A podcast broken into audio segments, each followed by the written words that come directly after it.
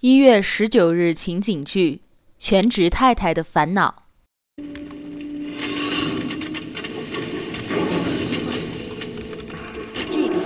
老公，今天你去送咱们孩子上舞蹈班吧。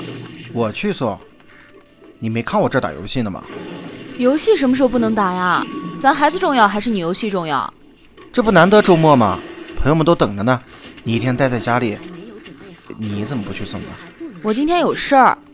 咱们这儿新开了一个皮草城，我和吴姐约着去逛逛呢。逛街哪天不能去？你现在又不上班，还是你去送吧。辛苦了一周了，你就心疼心疼我呗啊！哎，什么叫我闲在家里啊？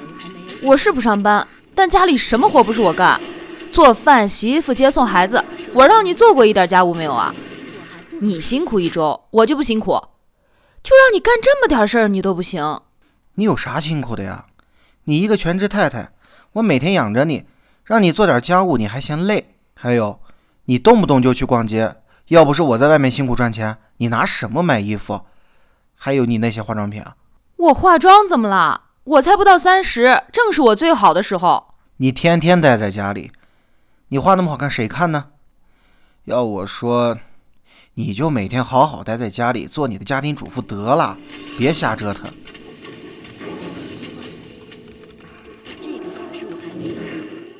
桃子姐，当初结婚的时候是他说不让我出去工作，怕我辛苦。